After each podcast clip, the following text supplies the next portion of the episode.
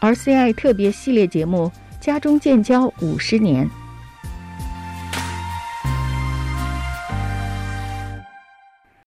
说起家中关系的五十年，已经退休的学者、外交官查尔斯·伯顿教授表示，自己关注中国实际上超过了五十年。Well, I've been following Canada-China relations for more than 50 years. Um, you know, when I was a high school student, I uh, I found a bookshop in Ottawa called Progressive Books, and that uh, bookshop uh, carried books from the People's Republic of China. Um, I presume it was supported by the embassy. 还在读中学的时候，他在渥太华一间书店，叫做进步书店里，发现了来自中国的图书，比如《北京周报》。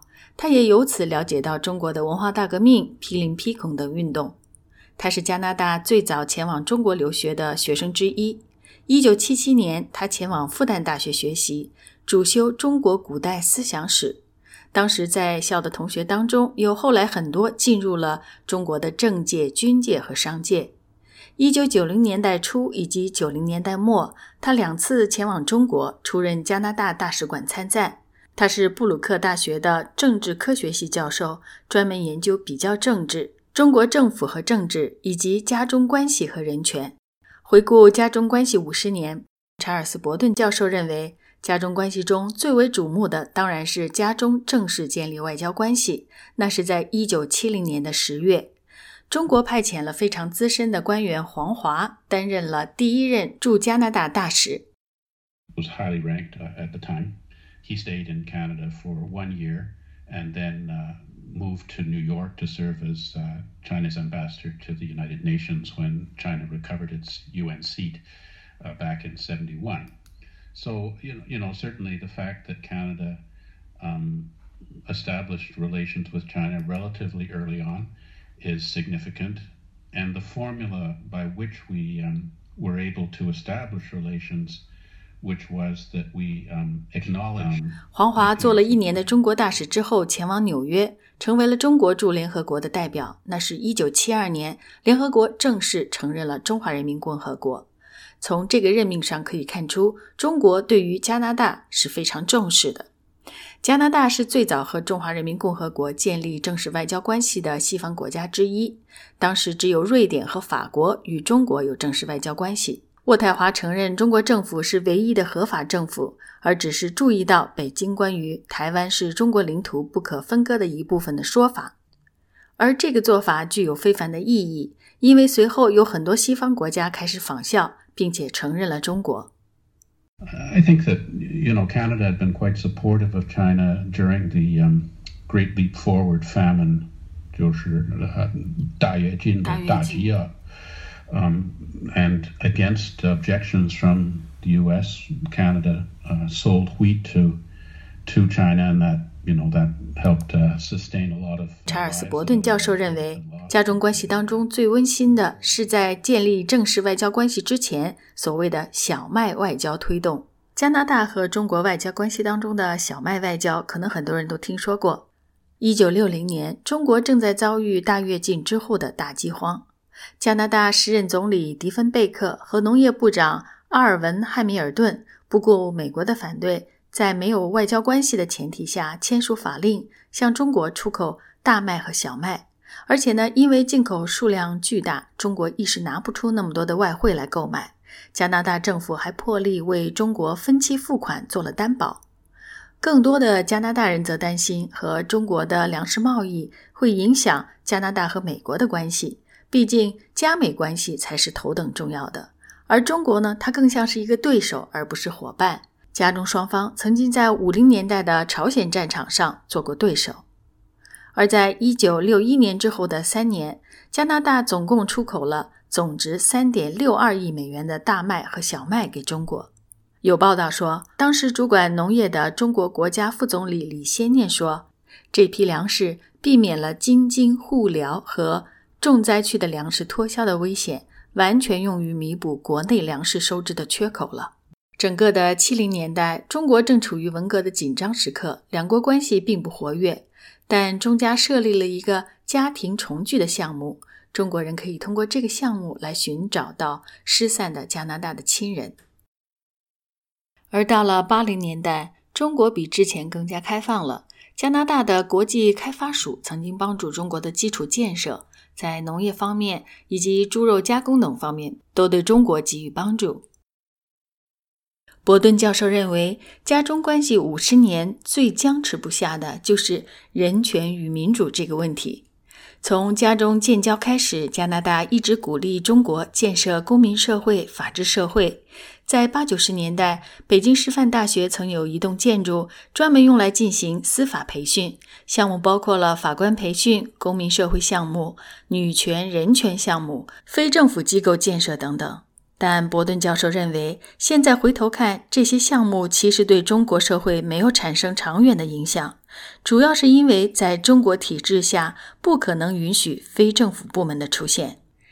So the idea of of China um changing over to accepted international norms of governance um that failed.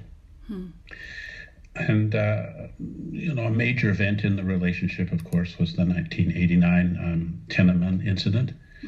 And after that incident, um, Canada provided. Uh, 一九八九年春夏发生的天安门事件是加中关系当中的又一件大事。天安门事件之后，加拿大政府决定为在家的中国公民提供避难，绝大多数的中国人决定留在加拿大。中国政府对此感到非常不满，尤其是这项政策规定也会给公派的中国留学生得到庇护。整个九零年代，加拿大继续期待和中国有更多的交流沟通。加拿大一直很乐观，认为中国有一天会承认国际社会规范，接受自由民主的方式，最终实现政治体制改革。伯顿教授介绍说，一九九八年，中国签署了联合国的公民权利以及政治权利国际公约，但是中国一直没有批准这个公约。甚至在二十二年之后的今天也没有批准。当时加拿大非常乐观，甚至已经开始要寻找依照这个公约，政府应对哪些方面做出具体修改了。但是中国对人权和政治改革完全不感兴趣。现在中国政府甚至拒绝了普世价值的观念。programs to promote women's rights and you know all of these things that we uh, that we did, but um, you can't we, we can't see any evidence that they led to anything positive for Chinese people. 伯顿教授苦笑说：“推进人权在中国全不起作用。加拿大为此前后投资接近十个亿，很多加拿大纳税人的钱去了那些人权培训项目，但收效甚微。伯顿教授甚至怀疑，很多与法治、劳工权益相关的项目，那是中国做给加拿大看的。”二零零三年，时任加拿大总理的让·克里田率领加拿大团队到访中国，其中包括了部长、省长以及商界人士等两三百人，和中国讨论新的贸易协议。那应该算是加中关系的高光时刻，也是加拿大希望能够重新和中国发展更多的贸易关系的一个结果。但是呢，实际上在克里田时代，并没有出现加中贸易显著增长。而从当下的状况看，加中关系在这两年戏剧性的急转直下。两年前，加拿大逮捕了华为财务总监孟晚舟，而中国随即逮捕了两名加拿大人，两国关系戏剧性的急转直下。但伯顿教授认为，其实早在孟晚舟被捕之前，两国关系就因为贸易问题而僵持不下。二零一七年，加拿大总理特鲁多前往中国进行为期四天的访问。小特鲁多认为，他将和中国签署意向，正式开始新的加中贸易谈判。但结果是，中国总理李克强并没有和特鲁多一起出席记者招待会。由此可以看出，加拿大对中国误判到了什么程度。伯顿教授开玩笑说：“应该说，加拿大在中国有关部门的眼中，重要性在逐渐减弱。”因为在此之前，加拿大的官员、外交官总是可以和高层的中国官员会面的。在孟晚舟事件之后，中国对加拿大也进行了经济方面的限制，比如菜籽油，试图对中国施压，要他释放孟晚舟。到现在，加拿大的出口中，中国商品只占加拿大出口不到百分之四，而加拿大对美国的出口则超过了百分之七十五。You know the um China's uh.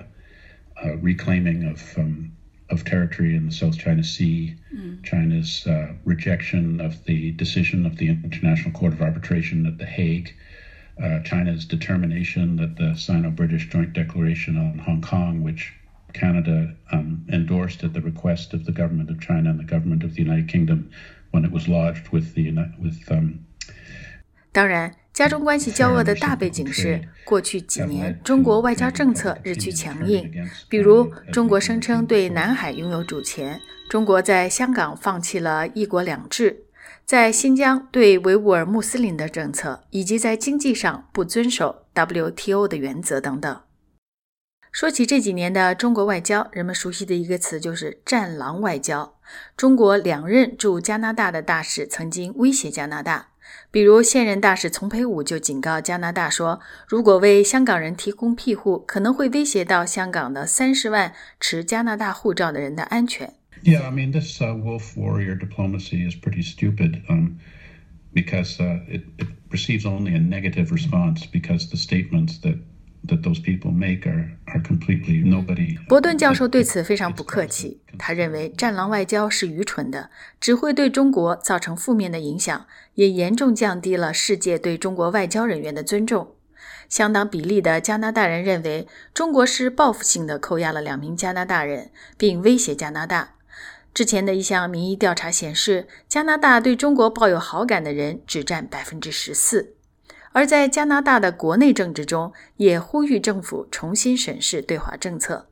新当选的保守党党领袖奥图表示，一旦赢得大选，如果中国不尊重国际社会行为规范，会停止和中国的交流和沟通。保守党在中国政策上不断地对自由党施压，并将对华政策列为他们一旦执政最重要的外交政策。